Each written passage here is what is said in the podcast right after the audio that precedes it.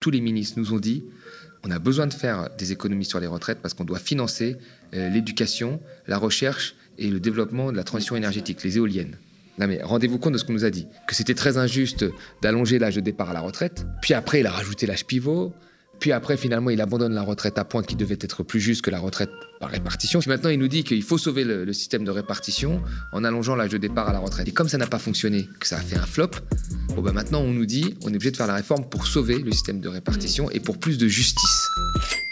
Bonjour tout le monde et bienvenue pour ce nouvel Instant Porcher. Je suis ravie de vous retrouver. L'Instant Porcher, c'est un petit moment qu'on se prend entre nous avec Thomas Porcher chaque semaine pour décrypter l'actualité car on le sait, les discours sont politiques et les comprendre est une véritable arme démocratique. Je vous le rappelle, le média ne dépend que de votre soutien, vos abonnements et vos dons.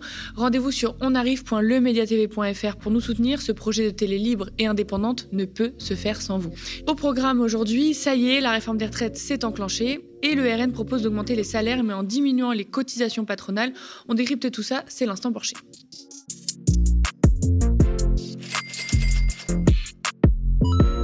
Menu, report de l'âge légal de départ à la retraite de 3 mois par an pour atteindre 64 ans en 2030. Il faudra cotiser 43 années comme le prévoit la réforme Touraine, mais dès 2027 au lieu de 2035 comme prévu. Un minimum contributif à hauteur de 85% du SMIC, soit à peu près 1200 euros bruts, valable pour les retraités actuels également pour une carrière complète, attention. Un dispositif carrière longue où ceux qui ont commencé à travailler à 14 ans pourront partir à 58, ceux à 16 ans pourront partir à 60 ans et ceux qui ont commencé à travailler à 18-19 ans partiront à taux plein à 62 ans. Pour les personnes en invalidité, inaptitude, le départ est prévu à 62 ans et pour celles en situation de handicap, c'est 55 ans. C'est également la fin des régimes spéciaux pour les nouveaux arrivants, ce qui concerne la RATP, l'énergie, mais pas pour les marins, l'Opéra de Paris, la Comédie Française ou encore les professions libérales comme les avocats. Serions-nous irresponsables de ne pas faire cette réforme Est-elle d'une urgence absolue, d'une incroyable nécessité? Non, non, on vous explique tout sur les arguments économiques dans l'instant penché de la semaine passée.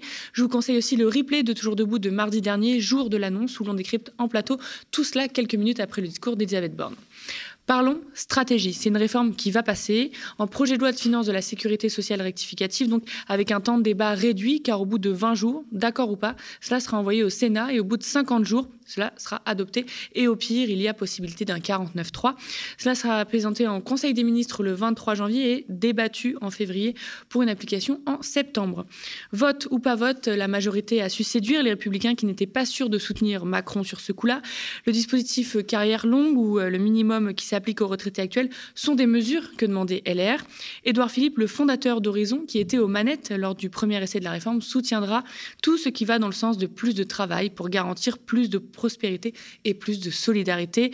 La réforme est nécessaire et mieux vaut la faire vite que lentement, raconte l'ancien Premier ministre dans Le Point. Dans la rue, un premier rendez-vous est donné le 19 janvier où toutes les organisations syndicales, une première depuis 12 ans, appellent à manifestations et grèves et promettent un mouvement qui s'inscrira dans la durée. Thomas, euh, on va commencer par ça. Est-ce que le gouvernement craint les manifestations? Le gouvernement craint fortement les manifestations et, surtout, je pense que, déjà, il y a pour la première fois tous les syndicats qui sont sur la même ligne et ça, c'est une bonne chose. Même si les, dernières grosses victoires des syndicats remontent à 95, on peut prendre aussi quand même le, fait qu'ils aient gagné sur la retraite à points euh, du premier quinquennat Macron, même s'il y a eu quand même le Covid qui a, joué aussi, euh, aussi là-dessus. Mais qu'est-ce qu'il craint vraiment? C'est l'agrégation des colères en fait, euh, vous allez avoir les artisans qui vont manifester. Alors, plutôt plus pour leur facture euh, d'électricité. Vous avez la plupart des Français qui sont pris à la gorge par le pouvoir d'achat. Donc il y a un ras-le-bol.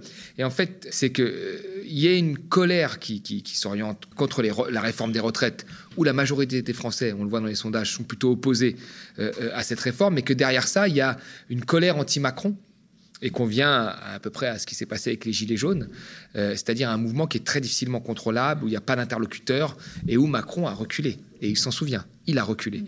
Euh, il a mis en suspens euh, ses réformes à ce moment-là et il a quand même infléchi un petit peu la contrainte budgétaire. Donc c'est ça, dont, ça dont, dont, le gouvernement a peur. Et c'est pour ça que Macron, là, demande à ses ministres de se concentrer sur la réforme des retraites d'éviter euh, les effets de manche. On se souvient de M. Griveaux à l'époque, qui était porte-parole du gouvernement, qui avait dit grosso modo que les Gilets jaunes, c'était la France des, fumeurs et de ceux qui roulaient en diesel.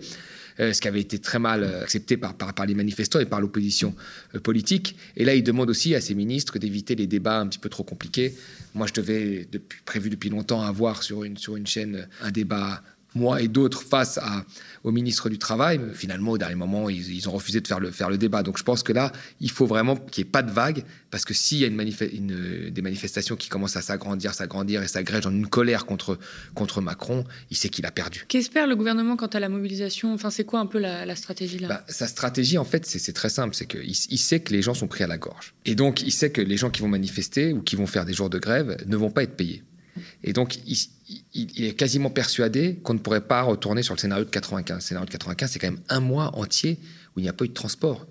Je veux dire, c'est ça, en fait, qui s'est passé. Le passage, ça a été ça. Et là, il sait que c'est difficilement tenable dans le contexte actuel, parce que les gens ont un pouvoir d'achat qui ont chuté, parce qu'on n'est pas dans le même. 95, euh, ça remonte à longtemps, on n'est pas dans les mêmes rapports au travail. Euh, aujourd'hui, il y a beaucoup moins de gens qui ont les mêmes statuts que, les précédents à la SNCF, etc. Et donc qui, eux, se sentent un peu moins concernés parce qu'ils sont déjà dans l'ubérisation. Donc il parie là-dessus, en fait. Il parie sur la résignation des gens, parce que justement, ils sont pris à la gorge, et sur le fait que ça ne pourrait pas durer euh, dans la longueur. Mais il ne sait pas, il sait pas, mais il fait ce pari-là. Quand aujourd'hui, on est peu qualifié, quand on vit dans une région qui est en difficulté industrielle, quand on est soi-même en difficulté, qu'on a une carrière fracturée, Bon courage déjà pour arriver à 62 ans. Dans les 5 ans à venir, moi je ne propose pas de décaler l'âge de départ à la retraite. Alors on va dire non, non, il faut maintenant aller à 64 ans. Vous savez déjà plus comment faire après 55 ans. Ce serait hypocrite. Est-ce que euh, Macron aujourd'hui il est crédible sur la question des retraites? Il n'est pas crédible sur la question des retraites parce qu'il a toujours changé. Il voulait une retraite à point où il nous a dit, et là il l'a dit devant tout le monde en conférence de presse, que c'était très injuste d'allonger l'âge de départ à la retraite. Tout le monde a vu cette vidéo circuler où il dit ça. Puis après il a rajouté l'âge pivot. Puis après, finalement, il abandonne la retraite à points qui devait être plus juste que la retraite à, par répartition. C'est ce qu'il nous disait, plus juste. Puis maintenant, il nous dit qu'il faut sauver le, système de répartition en allongeant l'âge de départ à la retraite.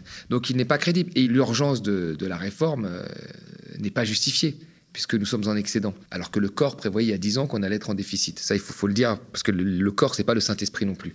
Et que quand on regarde, en fait, finalement, euh, la plupart des scénarios, vous regardez toutes les conventions confondues, etc. Vous avez dans la moitié des cas des courbes qui se redressent naturellement. Vous savez, il y a beaucoup de gens qui disent oui, euh, à partir du moment où il y a un déficit, c'est pas bien. On me reproche moi d'avoir dit que tout était ok quand il y avait un déficit. Mais si vous avez un déficit qui est déjà très faible, c'est ok. Les critères de Maastricht, ils permettent un déficit à 3%. Si vous avez un déficit à 1,5%, il n'y a pas de souci. Mm-hmm. Et puis les courbes se redressent. À partir du moment où vous avez un déficit qui se résorbe à un horizon, la situation va bien. D'accord? Dans des conventions, vous regardez que vous avez trois scénarios sur quatre où ça se redresse naturellement au bout de dix ans, et puis vous avez sur l'ensemble des scénarios quasiment la moitié.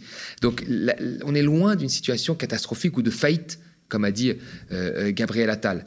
Donc c'est très difficile pour le gouvernement de paraître crédible sur cette réforme. Tant les scénarios sont pas horribles et tant il a changé de, de, de, de, réformes concernant les retraites.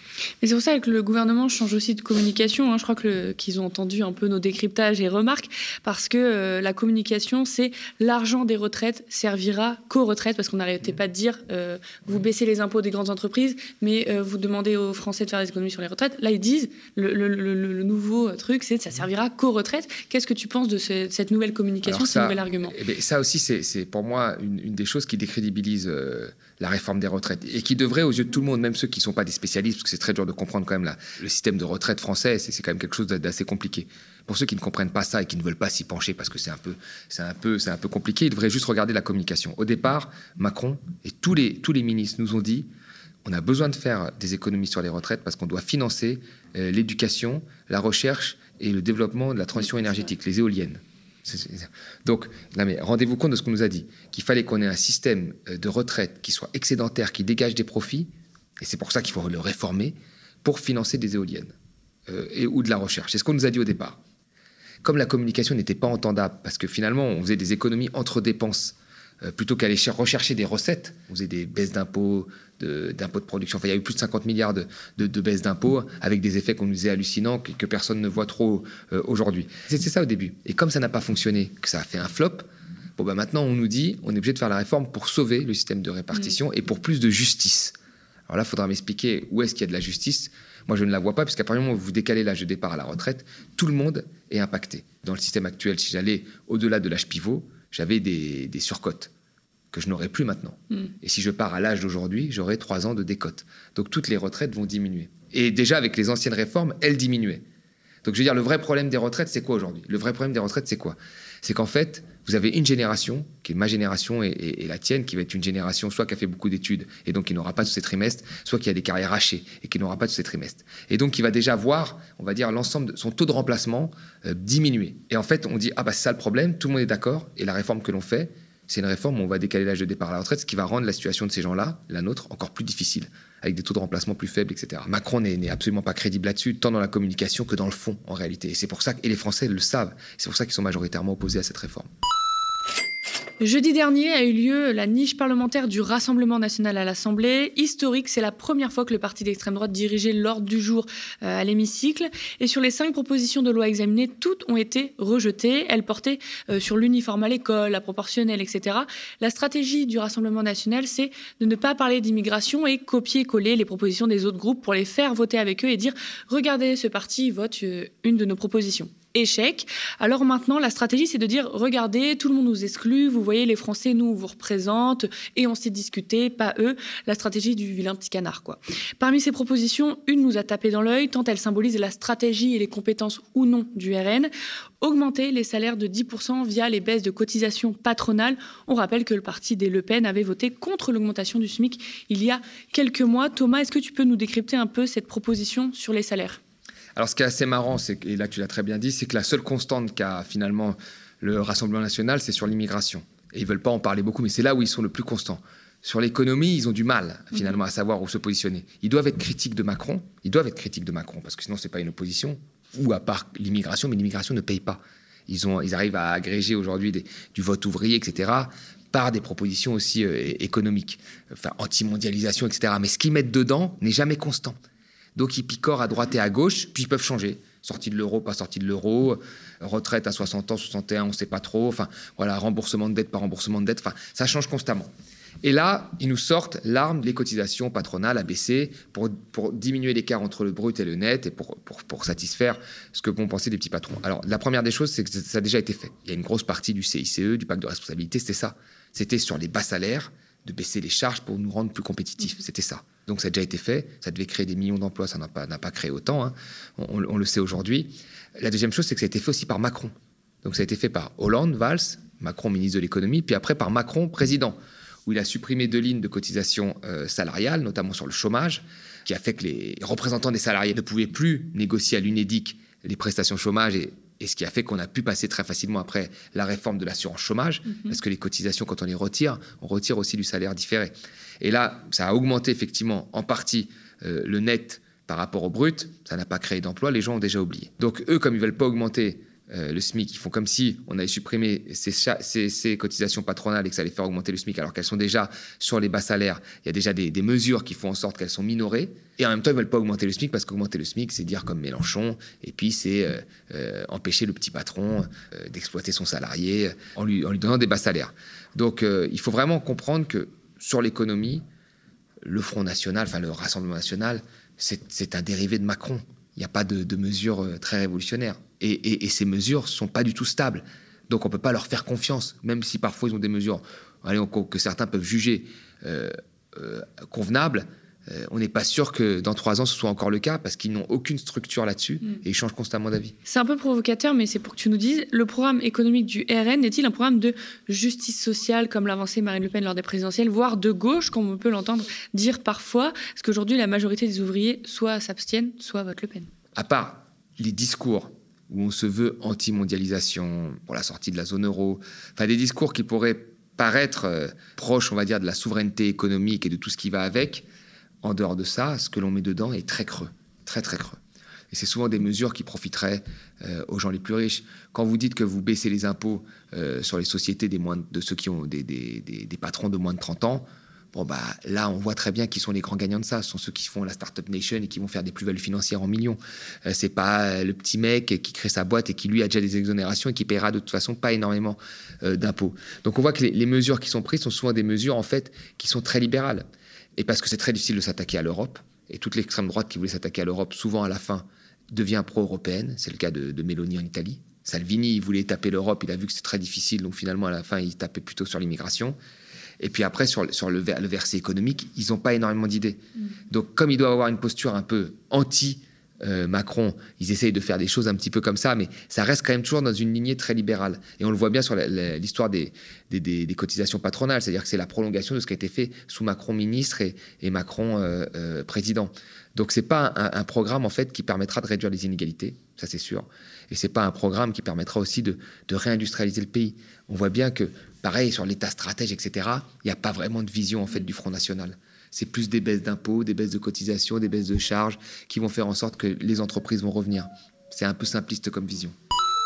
Sachez chez vous que cela fait déjà 4 mois que nous tenons le défi d'être diffusés en 24-7 sur YouTube et Dailymotion. Nous avons coutume de dire ils ont des milliards, mais nous sommes des millions. Qui dit information indépendante dit besoin de vous. Le média, votre média, ne dépend que de votre soutien, vos abonnements et vos dons. Pour être pérenne et tenir dans la durée, pour faire vivre toute l'équipe que vous ne voyez pas et qui travaille d'arrache-pied pour vous offrir de l'info indépendante, nous avons absolument besoin de vos abonnements à partir de 5 euros par mois ou encore de dons réguliers pour ceux qui le peuvent. Rendez-vous sur onarrive.lemediatv.fr pour nous soutenir. Ce projet de télé libre et indépendante ne peut se faire sans vous. Chaque geste compte. Alors, vos j'aime, partages et pubs autour de vous sont également indispensables. Nous sommes ravis de décrypter l'actualité avec euh, Thomas et vous chaque semaine. Merci de toujours nous suivre. Merci pour tous vos commentaires et pouces en l'air sous les vidéos. Spectateurs, abonnés, donatrices et sociaux, je vous dis à la semaine prochaine.